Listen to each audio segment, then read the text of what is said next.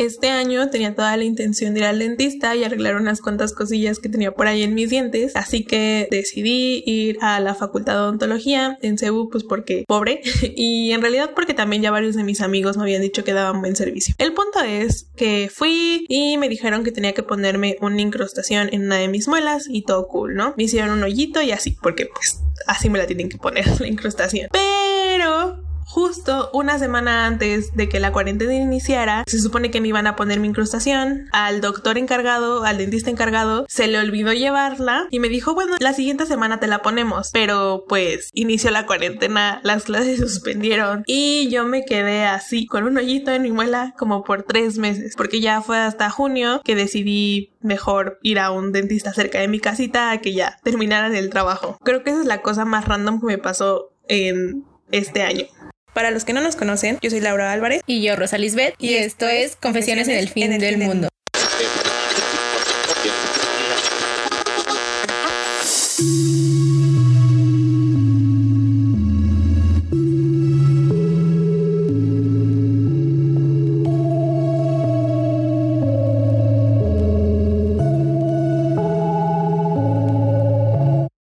Hola sobrevivientes, ¿cómo están? Hola Lau, ¿qué tal? ¿Qué tal tu semana? Hola Rose, muy bien, aquí ya. Este, después de Navidad, todo muy cool. Sí, esperamos que hayan tenido unas felices fiestas, una Navidad o lo que sea que ustedes celebren. No queremos dar por hecho que son católicos. Sabemos que en realidad ha sido un año muy raro y muy probablemente no pasaron los días anteriores de la manera en la que les hubiera gustado, pero esperamos de todo corazón que aún puedan abrazar a sus seres queridos o por lo menos seguir en contacto con ellos. Y bueno, dejando de lado la parte de Navidad, como podrán leer en el título del episodio, hoy vamos a hablar de un tema más tranquilo que el anterior. Y ya casi es fin de año, ya faltan tres días para que el 2020 se reinicie. ¿Digo qué? Sí, porque todos estamos de acuerdo que este año es de chocolate, ¿no cuenta? Por favor, nadie empiece a jugar Jumanji o algo así. Otra vez. Y pues más que hablar de todas las cosas negativas que este año trajo consigo, queremos hablarles sobre algunas cosas que nos reiniciaron la vida y nos hicieron más ameno el año. Así que es por eso que hemos decidido hacer como un top 3 de cosas que más nos gustaron este año, tanto en música, literatura, películas, series y pues sí, en lo que estuvimos entretenidas todo este 2020. Sí, creemos que sin el internet, la música, los libros o medios audiovisuales, en nuestro 2020 hubiera sido más que insoportable. Así que aquí les va nuestro top 3 de canciones o álbumes que nos hicieron el 2020 más bonito. Es, también pueden tomarlo como recomendaciones, ¿eh? Guiño, guiño. eh, sí, bueno, para inaugurar este 2020 Rewind. Primero queremos hablarles sobre algunas canciones y grupos que estuvieron en nuestro soundtrack este año. Así que Lau, tú que eres la descubridora oficial de música en este podcast, ¿quieres hacer los honores? Muchas gracias, me, me honras con tal título. te lo mereces, te lo has ganado. gracias, gracias. Pero pues debo decirles que lamentablemente este año no descubrí tantos grupos o canciones como me hubiera gustado, aunque igual los que les voy a mencionar pues dejaron un, como un gran impacto en mí, ¿no? El primero es un grupo de C-pop o pop chino, se llama Wavy y yo me enamoré de ellos con el álbum que sacaron este año que se llama Awaken the World y según Spotify, Wavy fue el artista que más escuché en todo el 2020 e incluso llegué a ser parte de su top 1% de escuchas en el mundo, so sí, me gustó mucho. Y de este álbum en concreto yo les recomendaría tres canciones. Estas son mis favoritas, aunque todo está genial, todo es hermoso, que serían Electric Hearts, After Midnight y Only Human. Son, son maravillosas. Electric Hearts fue mi canción más escuchada en Spotify este año. Y después está un cantante coreano. Como se darán cuenta a lo largo de este episodio, consumo muchos productos asiáticos. Jeje. Siempre lo hemos sabido. bueno, este se llama es CHLD o es el child, no sé. ya lo pronunciaría así. Está medio raro. No sé cómo sea que se pronuncie, ¿no? Y en específico, yo me enamoré de él con una canción que se llama Smiling Depression. Y es, es medio RB la canción. Y contrario a lo que dice el título, la canción realmente me animó mientras yo la escuchaba. Y en general todas sus canciones de este dude me encantaron. La mayoría son en inglés, por si alguien quiere darle una escuchada, pero pues como que aún no está seguro por esto de la barrera del idioma entre el coreano y el español. A lo mejor con el inglés se sienten un poco más cómodos. Tiene muy buenas canciones. Y ya la tercera canción que se ganó un lugar así en mi corazoncito se llama When You Come Home de Embry. No tengo mucho que decir de esta canción, salvo que después de escucharla me dieron ganas de irme a vivir a una cabaña en medio del bosque con el amor de mi vida y permanecer ahí lo que resta de mi vida. Aquí voy a hacer un poco de trampa porque no me puedo decidir solo por tres álbumes o canciones, porque también quiero hablarles de otro álbum que también hizo mi 2020, que es Notes on a Conditional Form de The 1975. Este es un álbum que sacaron este año, es muy experimental, creo yo, pero que sigue un poco la línea de su anterior álbum, A Brief Inquiry into Online Relationships, que también es una maravilla. No sabía que habían sacado álbum nuevo. Lo voy a escuchar. Sí, de hecho, eh, lo empezaron a promocionar o la canción con la que abren es más bien como un discurso de Greta Thunberg. Se, llama así, ¿no? De ella. Está, está muy interesante, la verdad. O sea, está muy variado. Siento que no es tan bueno como A Brief Inquiry into Online Relationships, pero me sigue, me sigue gustando. está, está muy genial. Y sí, esos serían como mi top en cuanto a música para este 2020. Eh, ¿Y tú, Qué tal? ¿Cuál es tu top de canciones o álbumes para este año? Ay, no sé, es muy complicado. en mi caso, creo que este año casi no descubrí tantas canciones como me hubiera gustado. O sea, creo que tenía el tiempo para hacerlo, pero no lo hice. Y gracias a mi sobrino Santi, para los que no me conozcan en persona o más cercanamente, tengo un sobrino con el que vivo y convivo casi todo el tiempo, 24/7. Y con él me la pasé escuchando I Was Made for Loving You de Kiss porque en estos momentos alguien está en su etapa rockera de la vida. y pues como les decía, estoy como todo el tiempo con él, me la pasé escuchando eso y no sé cómo pasamos de Queen a esto y Ramstein, entonces, no, o sea, no eran descubrimientos nuevos para mí, pero sí es algo que empecé a escuchar mucho este año. Y para ser honesta me parece muy irónico porque... La neta es que Santi Santi tiene un excelente gusto musical. o sea, es como todo lo contrario a lo que generalmente suelo escuchar. Bueno, también descubrí Iron Maiden, entonces no es como que algo tan fuera de, de, esa onda, ¿no? Pero sí. Y creo que a pesar de esto, sí encontré algunas canciones que se me quedaron pegadas por semanas. En realidad, gracias a TikTok, tengo un montón de canciones nuevas en mi lista. Y sí, creo que sobre todo Golden y Watermelon Sugar de Harry Styles, porque hubo un momento en la cuarentena en el que llegué al lado de las fans de One Direction y todos los TikToks que me salían eran sobre alguno de los integrantes de la banda, sobre Larry Ships o... Confirmo, me mandaba los TikToks. cosas así. Entonces, pues estuve bastante tiempo en ese lado de TikTok y yo no había escuchado One Direction de esa manera antes, entonces como que este año fue como mi descubrimiento, por así decirlo, porque sí conocí algunas canciones, pero no era fan, para, para así decirlo. Entonces, al final terminé escuchando esas canciones que bueno estas dos que recomendé se me quedaron muy pegadas por como dos meses incluso hacía como temáticas en mi casa con esas dos canciones porque era lo único que estaba en mi cabeza. y sinceramente creo que como solistas los Wandys tienen propuestas muy interesantes, así que igual podrían echarles un ojo si les interesa ese tipo de música. Sobre todo Louis y Harry y creo que Niall. o sea, sobre todo esos tres. O si no, escuchen Golden y Watermelon Sugar y me harán feliz también. Harry tiene muy, muy, muy, muy buenas canciones, la verdad. He de admitirlo. Sí, sí, sí, son muy, muy buenas canciones.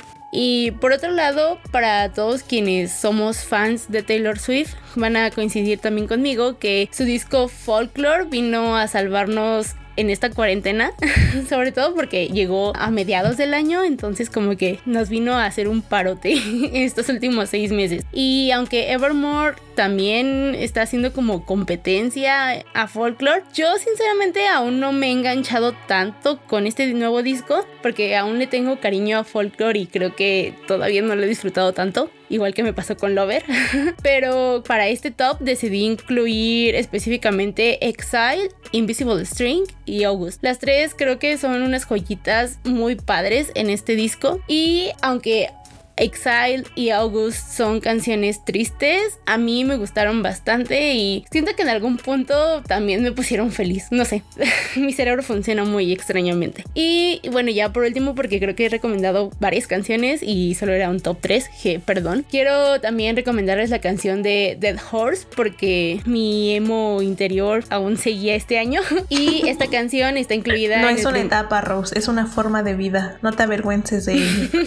claro, sí, es una forma completamente de vida, sí, sí, sí. Y pues como es una forma de vida, esta canción está dentro de mi soundtrack también y está incluida también en el primer disco solista de Hayley Williams, que igual es muy bueno, se llama Petals for More. Y solo diré que es una canción muy buena que puedes escuchar durante un mental breakdown y se van a sentir completamente identificados. Y bueno, si ustedes no saben qué es un mental breakdown, igual pásenme su secreto o si son como yo, morritos ads y como Lau también, pues escuchen todo el álbum y ya después me agradecen porque igual tiene muy muy buenas canciones y pues te ayudan igual para esos momentos medio sad.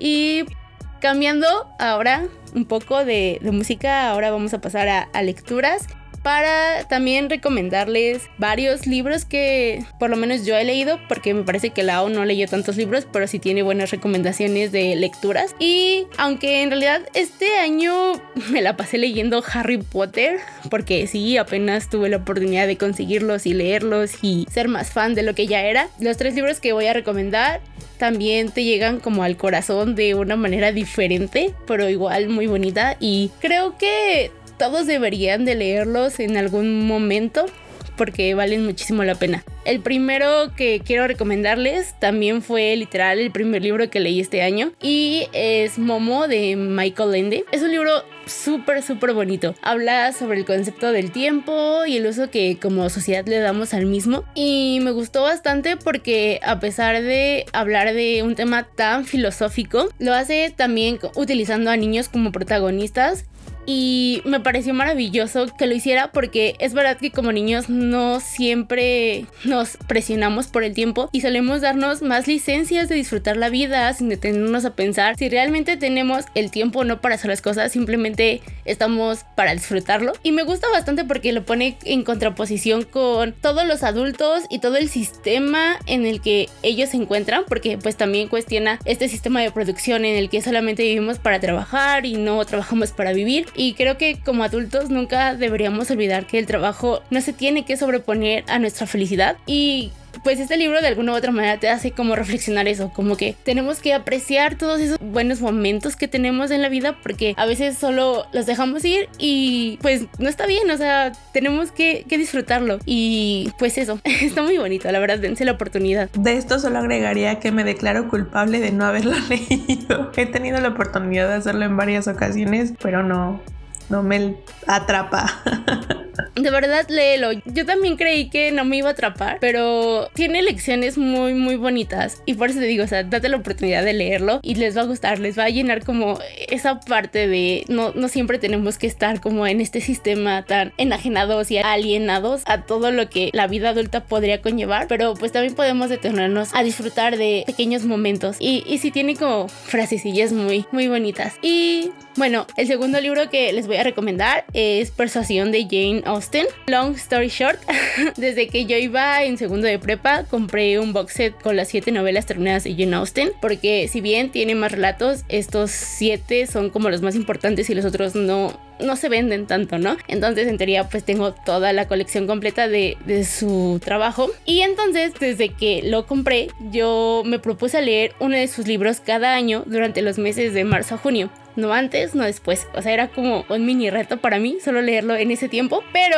creo que dejé esta tradición cuando estaba en la universidad y solo había leído dos, tres libros de ella. Y entonces, como por marzo de, de este año, marzo-abril, decidí volver a leerlo y retomar a esta autora, que en realidad también es una de mis autoras favoritas. Y en realidad agradezco bastante que lo haya hecho porque igual creo que los libros llegan en el momento que tienen que llegar a tu vida. No puedes leerlos antes, no puedes leerlos después y quizá por eso te atrapan o no. Y este libro lo hizo conmigo en realidad es una historia muy bonita de amor y trata sobre dos personas que no pueden estar juntas en un primer momento, pero a pesar de eso su amor es lo suficientemente fuerte como para resistir el paso de los años, la distancia y como todos los problemas sociales y con los que se podrían enfrentar en esa época. Recuerdo que cuando lo leí volví a creer en el amor después de ya no hacerlo durante ese, esos meses. y pues sí, es una muy buena recomendación si están buscando libros románticos que leer. Y bueno, el último libro del que les voy a hablar es de Ansibles, Perfiladores y otras máquinas de ingenio de Andrea Chapela. Es uno de los últimos libros que he leído este año y la verdad estoy muy muy fascinada con él. También como les dije al principio, todos deberían leerlo. Es un libro, bueno, este libro es una compilación de cuentos de ciencia ficción ambientados en la Ciudad de México. Por la forma en la que cuentan y describen todo lo que está pasando en las historias, de verdad tienes ganas de, de querer vivir ahí. Y si son de la Ciudad de México como yo, estar leyendo cosas un poco futuristas hasta cierto punto, pero relacionadas a lugares donde tú ya conoces, también tiene como un plus y, me gusta bastante. Utilizan como también esta cuestión de cómo sería en el futuro el usar filtros para cambiar nuestra realidad o las apps de citas también qué papel van a tener dentro de nuestra vida o cómo se podría controlar también como a la servidumbre la gente que tiene, no todos, pero o sea, son cosas así que están muy ambientados a algo que sí puede ser posible en algún futuro no tan lejano. Tipo Black Mirror, pero sin dejar, o sea, sin tener como ese tono tan oscuro que tenía la serie. Ándale, Ajá, y como que igual ese poquito, esa ciencia ficción que utilizan también te da un poco de esperanza. Recuerdo también uno de, de, los cuentos en donde se supone que pueden modificar como tu memoria y también eso está interesante porque ponen en cuestión esta parte de si realmente vale la pena que te modifiquen la memoria solo para no entrar a la cárcel o qué harías, ¿no? Tú como la persona que está modificando esta memoria. Está, está muy padre, tiene todo. no, sé, es como realista, pero no tanto, y ciencia ficción, y como dices, es Black Mirror, pero no tan oscuro. Y un plus, porque también me gustó muchísimo, es un libro que se llama Donde los árboles cantan, de Laura Gallego. Es sobre fantasía y está muy padre porque la protagonista es súper independiente y a pesar de que está ambientado en una época como medieval, ella en realidad sale adelante por sus propios medios, no tanto como por esperar a que el príncipe o el caballero venga a salvarla. Y me gusta que los protagonistas con los que, bueno, con los otros personajes, mejor dicho, con los que se encuentra, en lugar de hacerla inútil, la ayudan a salir adelante y le ayudan a superar esas pequeñas dificultades con las que se podía encontrar. Por lo mismo de que ella era una princesa, bueno, no era una princesa, pero era como una dama y tiene que aprender a hacer algo completamente diferente. Entonces, pues igual, si también les gustan estas historias de aventuras y fantasía, se los recomiendo mucho. Bueno, Lau, ya sé que tú no lees tantos libros como yo, pero igual sé que tienes recomendaciones que darnos.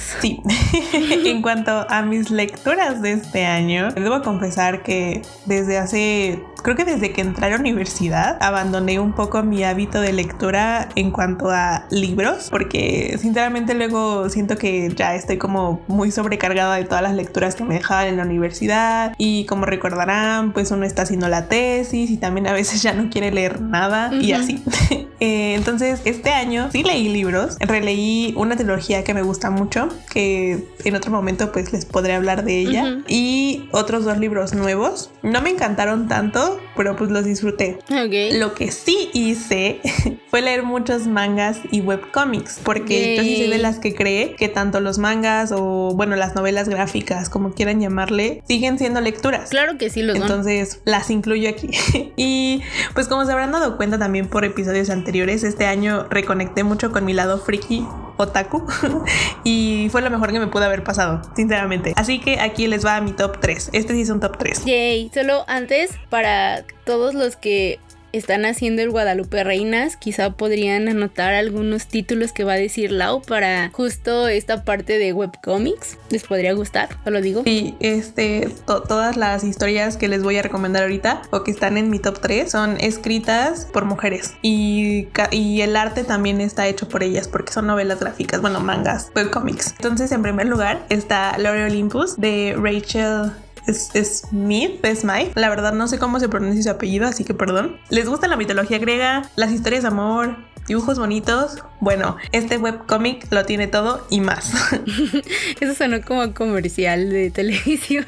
Es que de verdad, o sea, yo a todos les estoy diciendo por favor lean Lore Olympus. Sí, sí, sí, me acuerdo. También me lo recomendó a mí y está en mi lista para el Guadalupe Reina. Ah, eso espero, Rux.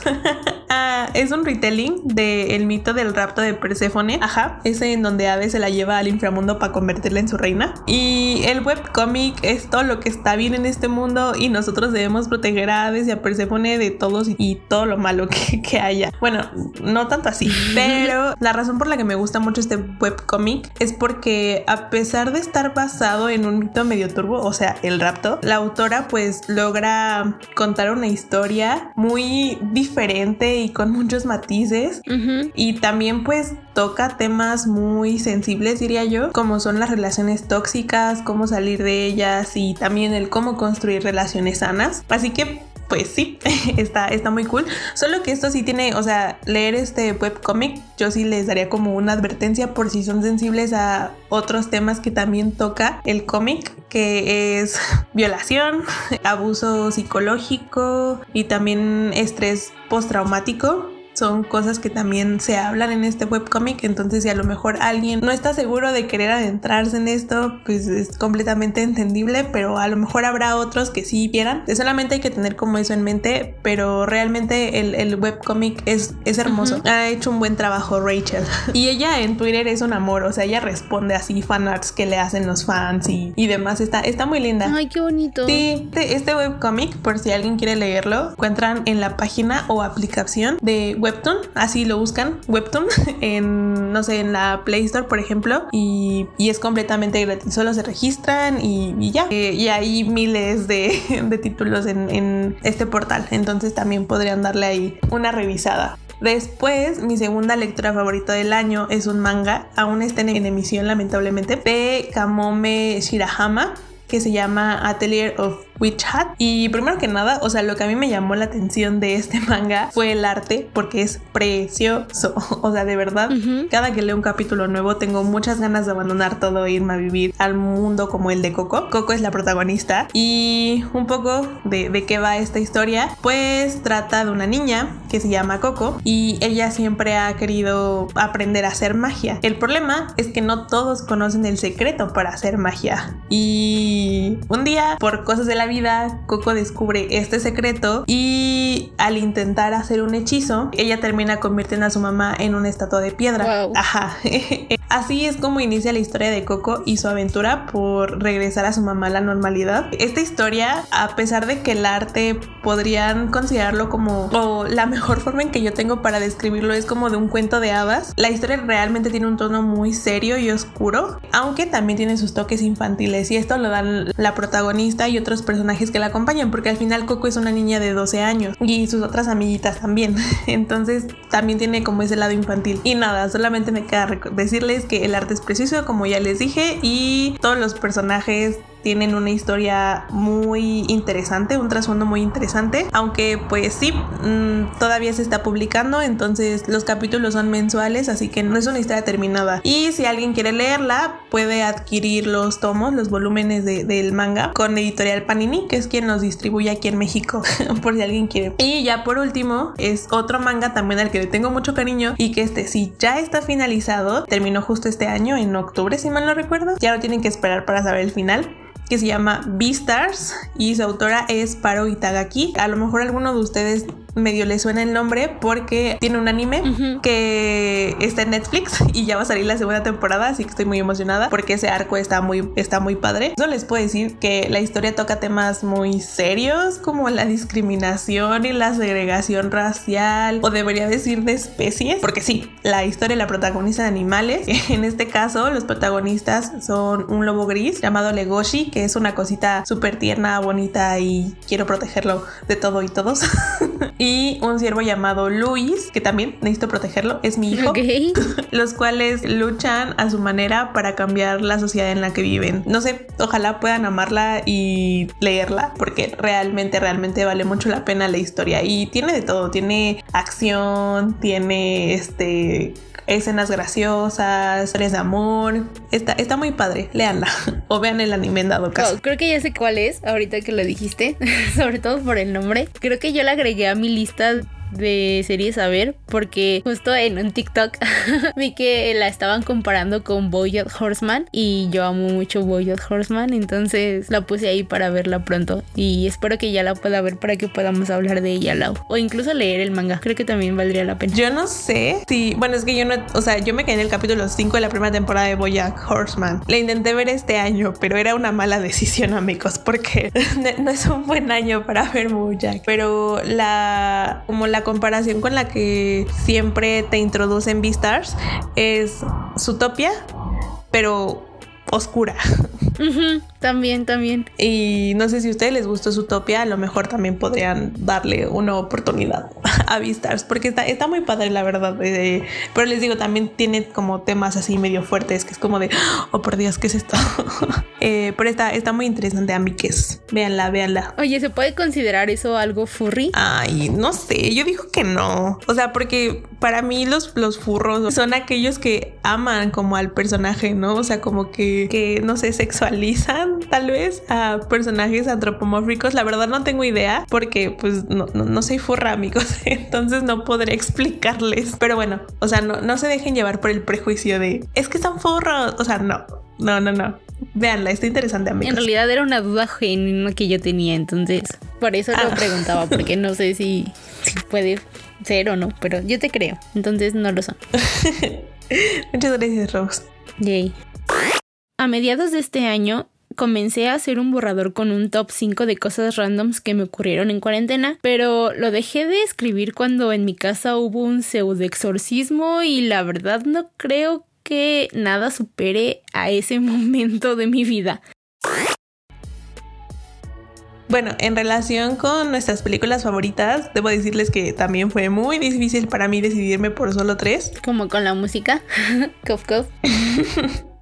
Es que este año sí vi varias películas y muchas de ellas me encantaron casi tanto como las que mencionaré a continuación. En primer lugar está Mujercitas, sí, esa con Saoirse Ronan y Timothée Chalamet. Mm. Y esta película tiene un lugar muy especial en mi corazoncito porque fue la última película que vi en el cine antes de que la cuarentena iniciara. La vimos Rosa y yo y no paramos de llorar en casi toda la película. O sea, de verdad creo que confirmo. Llevábamos como 20 minutos y ya estábamos llorando y llore. Sí. Fue una salida muy especial y la película tocó como muchos hilos sensibles de nosotras. Entonces creo que por eso es que tengo como favorita esta película por todo lo que conllevó ir a verla y demás. Sí, sí, sí, confirmo. Creo que en realidad también está dentro de mi top de películas, tanto por la historia per se como por toda la experiencia de ir a verla contigo y en realidad también porque fue la última vez que nos vimos en febrero de este año y que nos vimos porque, o sea, nos hemos visto en Zoom, pero no nos hemos reunido, entonces como que también está esa parte, ¿no? que, ya tiene mucho tiempo, pero sí, la, la película es muy bonita. Sí, se extraña. Bueno, en segundo lugar es un empate, lol. Otra vez. Porque de nuevo no puedo decirme solo por una. Pero en mi defensa las pongo juntas porque sale el mismo actor en ella y o, sea, una película me llevó a descubrir la otra. y les estoy hablando de 1917 y Capitán Fantástico. Ambas están protagonizadas por George Mackay. y no puedo creer que eso haya pasado. Yo este tampoco, se siente como que fue hace siglos. Lo veo tan lejano, pero bueno. Y solo diré que 1917 me revolvió muchas cosas porque me recordó a un libro que es de mis favoritos. Se llama Sin novedad en el frente de Eric María remarque. La historia también se centra en la Primera Guerra Mundial, pero, o sea, la historia del libro estoy hablando, pero es desde la perspectiva de los alemanes y, ay, no sé, o sea, fue una lectura muy fuerte para mí, pero la recomiendo ampliamente, o sea, real. Esta, esta sí no la recomiendo leer si están muy tristes o, no sé, a lo mejor están pasando por un episodio depresivo, no sé, esta creo que sí no la recomendaría leer cuando estén en ese estado de ánimo. Okay. cuando estén mejor, cuando estén un poco más estables mentalmente, porque sabemos que el 2020 no, no ha sido un buen año para nadie en términos de salud mental. O sea, no la lean pronto. Y bueno, ya, regresando a 1917, como les decía, pues la película sí me hizo sentir como muchas cosas, además de que me enamoré del protagonista, obviamente, ya, ya lo sabrán a estas alturas. Y de Capitán Fantástico no diré mucho porque pues para eso ya hay un episodio del podcast dedicado a esa película, así que si aún no le escuchan, pues no sé qué. Sí, sí, sí. Vayan a hacerlo después de este episodio. Si aún no le escuchan, vayan a hacerlo después de que terminemos este episodio. Seguro también les convencemos de que la vean. Y bueno, ya por último eh, está Swing Kids, que es una película coreana que también se ganó un lugar en mi corazoncito por dos simples razones. Uno, porque está protagonizada por el amor de mi vida, a.k.a. Do Kyung Soo, que es un cantante y actor coreano, miembro de un grupo llamado EXO. Y la segunda razón es porque el final me dejó destrozada. O sea, yo me la pasé llorando como por media hora después de que la terminé de ver. Wow. Bueno, pero ya, en serio, la película se sitúa durante la guerra de Corea en un campo de concentración que había en el territorio surcoreano. Nada más que este campo estaba administrado por el ejército estadounidense y digamos que no tenían como buena imagen los campos de concentración y en un intento pues para limpiar esa imagen de que los estadounidenses realmente sí estaban llevando la libertad a Corea, a la península coreana, pues decidieron que tenían que hacer como un evento, ¿no? Que incluyera a, a los reclusos y terminan organizando uno para final de año, entre otras muchas cosas que pasan en la película porque pasan varias la verdad. Al final se forma un grupo de baile de tap compuesto por un soldado afroamericano que es quien les va a enseñar al resto del grupo a bailar tap. Un preso norcoreano, a un comunista chino, un surcoreano que está ahí por equivocación, o sea, porque lo acusaron de que era comunista, pero realmente no era comunista, y por una chica que actúa como el intérprete entre el estadounidense y el resto. y pues juntos la verdad se enamoran del tap, se enamoran del baile y empiezan a tener sueños fuera de ese campo. Forman una amistad realmente muy linda dentro de ese ambiente tan hostil y prejuicioso. Así que sí, si tienen la oportunidad, vean la película, no se arrepentirán. Solamente que les advierto, sí les va a destrozar el corazón. Rayos. Se escucha súper padre. En realidad quiero ponerla en mi lista de año nuevo para verla, pero siento que voy a terminar llorando mucho. Probablemente, pero sí, o sea, véanla, realmente está bonita. Pero bueno, ya. no sé qué de ti, Rose, ¿cuáles fueron tus películas favoritas? Ay, en cuanto a mí, creo que este año no vi tantas películas memorables. Bueno, si no cuento las que ya les comentamos en episodios pasados del podcast, así que sí, si dejamos de lado también Capitán Fantástico y Mujercitas, que ambas amé bastante. Otra película que me sacó algunas lágrimas y que considero que tiene un mensaje súper bonito es la película de Unidos. Es una película animada de Disney producida completamente por Pixar Studios y me parece que el título que tiene en inglés es Onward. Yo la vi en español porque justo la vi con mi sobrino Santi y gracias a él la conocí y debo agradecerle bastante.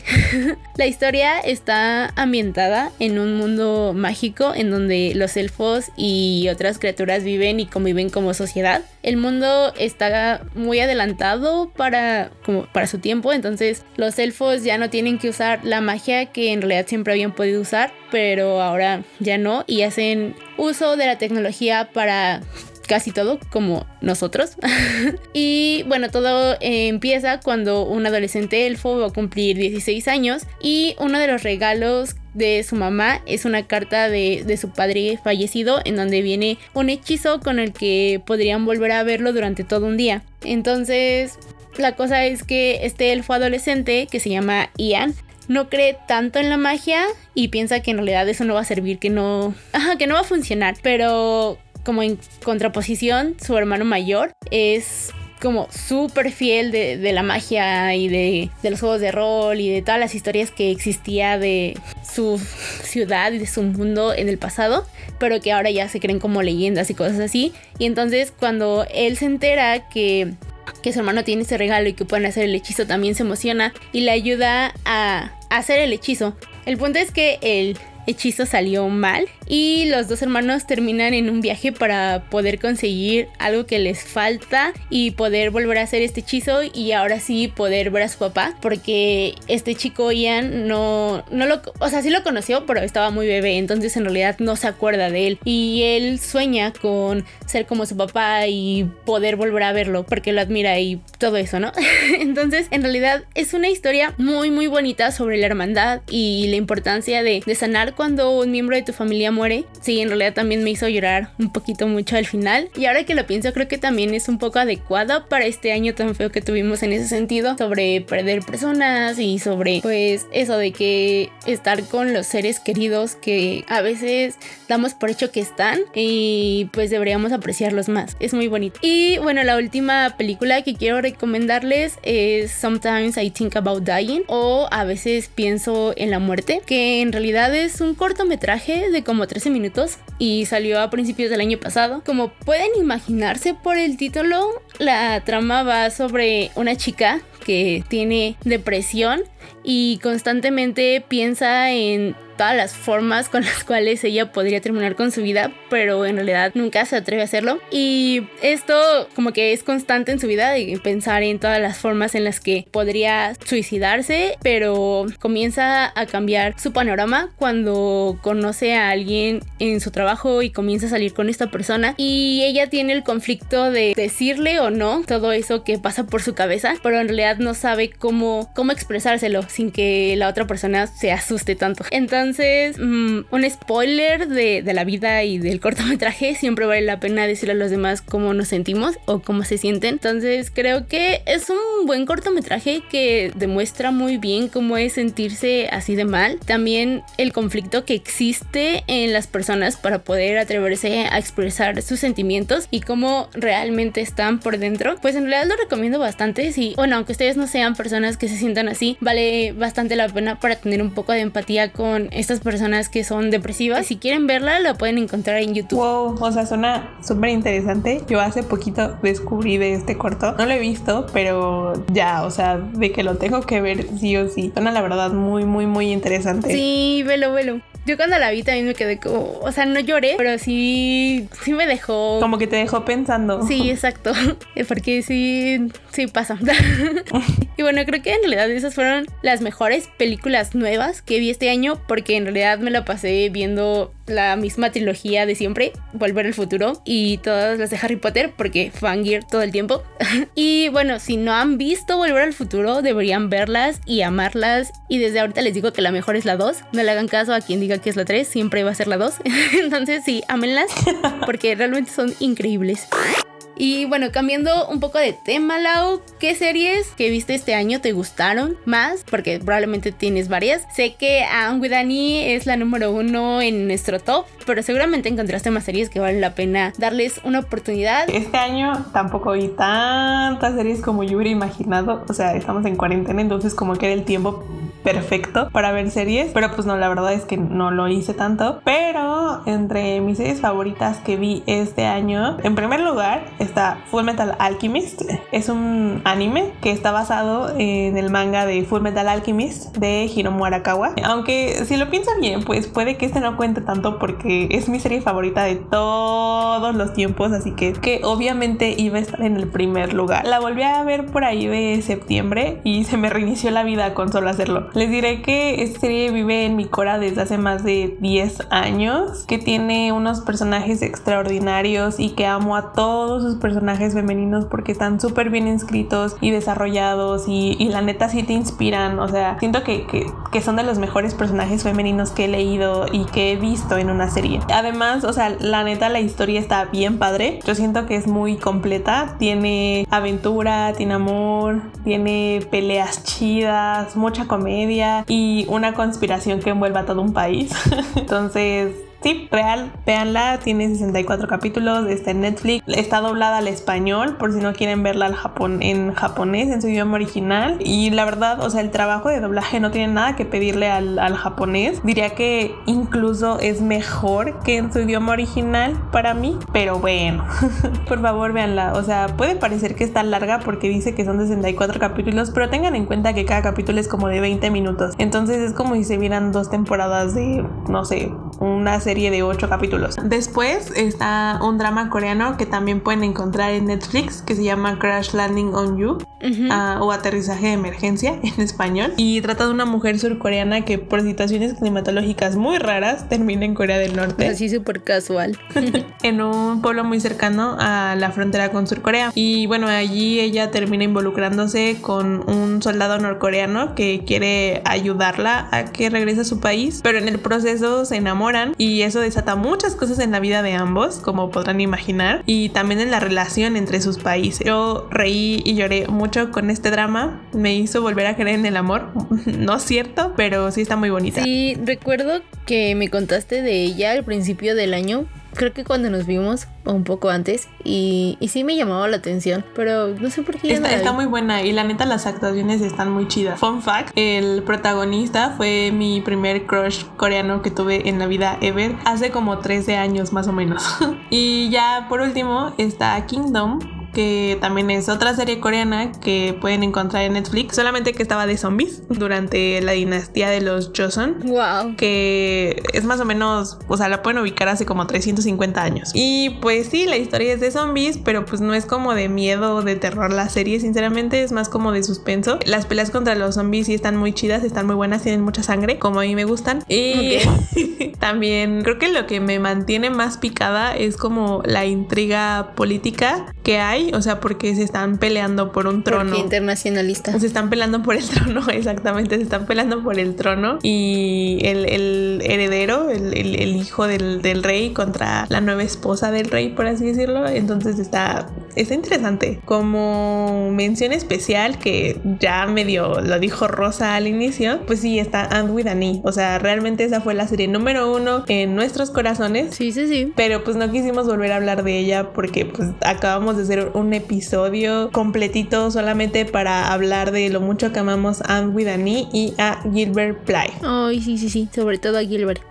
Digo, ¿qué? Sí, es que Anne with Annie es, es hermosa. No voy a decir mucho tampoco porque, como dice Lau, ya tenemos un episodio para eso. Entonces, si quieren escucharnos fangirlear de ella, también vayan a escucharla después de este episodio. O si ya la escucharon igual, ya saben de qué hablamos. Entonces, sí. Bueno, en mi caso, además de Anne with Annie, obvio, quiero recomendarles Umbrella Academy porque la segunda temporada, a pesar de que puede ser un poco repetitiva por el hecho de que tienen que salvar el mundo a través de otro apocalipsis, esta vez viajan en el tiempo y en realidad es algo que siempre me ha fascinado bastante en todas las películas y las series que puedan viajar en el tiempo. Y la ambientación del lugar en el que llegan está muy, muy padre. Me gustó bastante también la participación que tienen los personajes dentro de esa línea temporal. Entonces vale muchísimo la pena. Klaus es el mejor. Klaus siempre es el mejor. Klaus es el, es el que tuvo la mejor historia en la segunda temporada para mí.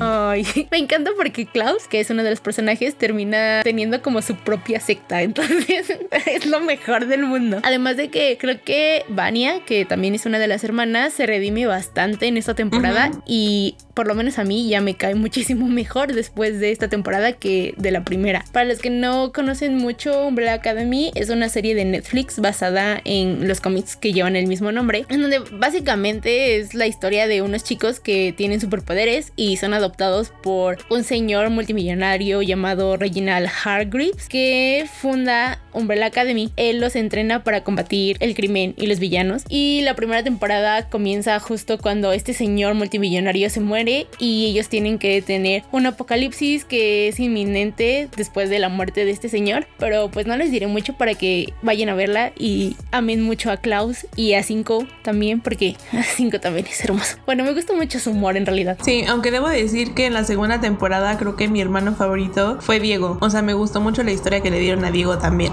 Sí, la verdad, Diego se me hacía muy X en la primera temporada, pero en la segunda creo que vale la pena el seguimiento que le dan. Está muy entretenida en realidad. Tiene muchas cosas, pasan muchas cosas en tan pocos capítulos que es como de, ay, espera, espera, como vale mucho la pena. Y la segunda serie que vino a darme felicidad este año es una serie animada de Netflix que se llama El Príncipe Dragón. Es una serie que se desarrolla en un mundo de fantasía en donde los humanos y los elfos están en conflicto porque tiempo atrás hubo una pelea entre el mundo mágico y el mundo de los humanos porque estos últimos mataron al rey dragón y robaron el huevo del príncipe dragón porque spoiler así se llama la serie.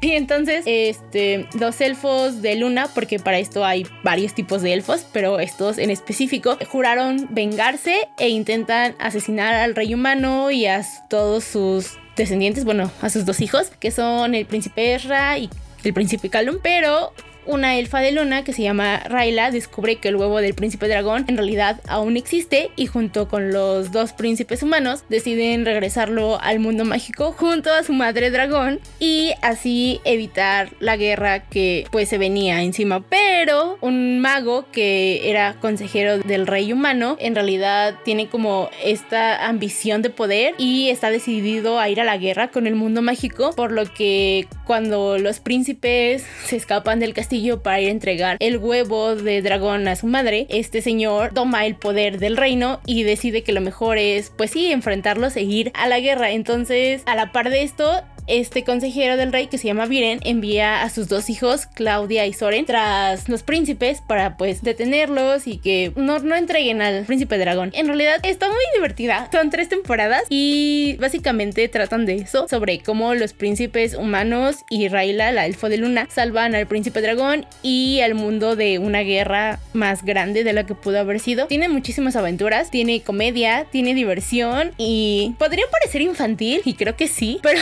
en realidad es muy divertida aunque no seas un niño.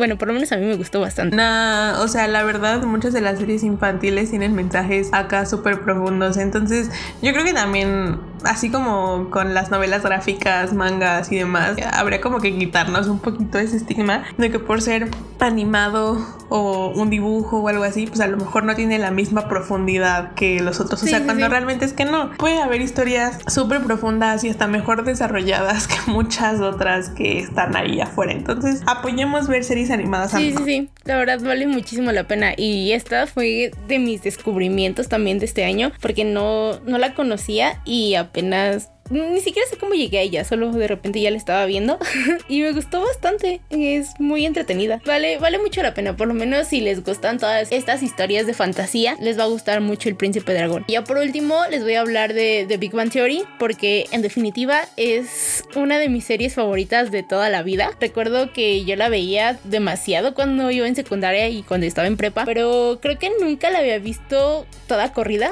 o sea, como temporada tras temporada. Veía episodios pero nunca seguía como el hilo de la serie. Y me gusta mucho porque es una combinación de Friends y How I Met Your Mother, otras dos series que me gustan bastante, pero con protagonistas nerds. Entonces hay varias cosas con las que yo me identifico bastante porque ñoña y en definitiva me hacen reír bastante. Todo el tiempo me estoy riendo de sus chistes, aunque sean muy malos.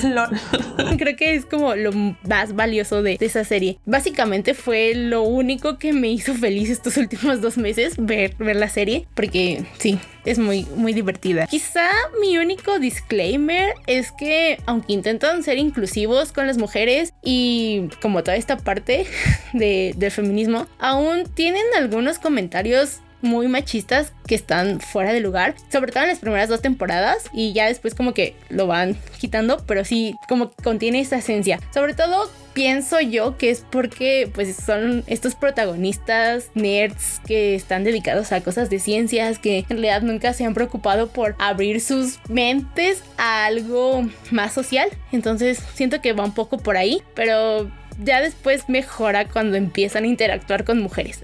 Yo solo digo que es muy buena. Además, Sheldon es de mis personajes favoritos de toda la vida y creo que tiene un desarrollo muy padre durante las 12 temporadas que tiene la serie. Además, creo que el spin-off de John Sheldon también te da un acercamiento de por qué el personaje adulto es como es, porque pues en realidad es un niño genio, entonces pues muchas veces sí fue muy incomprendido y entonces hay muchas cosas que tiene que pulir ahí con sus issues mentales, aunque diga que no tiene, pero sí. Si no la han visto, véanla y espero que les guste y les dé risa porque es muy buena la verdad. y yo solo quiero que la vean. Bueno, yo no, yo nunca he visto The Big Bang Theory, sí, ya sé. Insert meme de Pikachu sorprendido aquí, pero supongo que en algún punto lo haré. Por favor, vela. Así como con How I Met Your Mother. También. Ahora tengo que ver. Por favor, vela. Que también tengo que ver Friends. Es que los, o sea, perdón amigos, no soy, no soy una persona que ve series de comedia. Me cuesta mucho trabajo. O sea, como que no me engancha.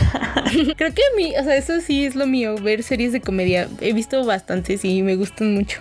O sea, creo que en ese, en ese sentido, Rosa y yo sí tenemos como gustos muy diferentes en series, porque yo busco acá cosas súper... Ella busca que se maten y haya mucha sangre que hay corriendo. y yo busco reírme, entonces, sí. Ajá. Antes de finalizar este episodio y de hacerlo tan largo, porque creo que ya duró sí, una disculpa por eso. ya teníamos tiempo de no hacerlo. Sí, sí, sí. Espero que disfrutenlo y que hagan caso a las recomendaciones y no digan por, ahí si alguien ha leído, ha visto o escuchado alguna de las cosas que, que mencionamos aquí.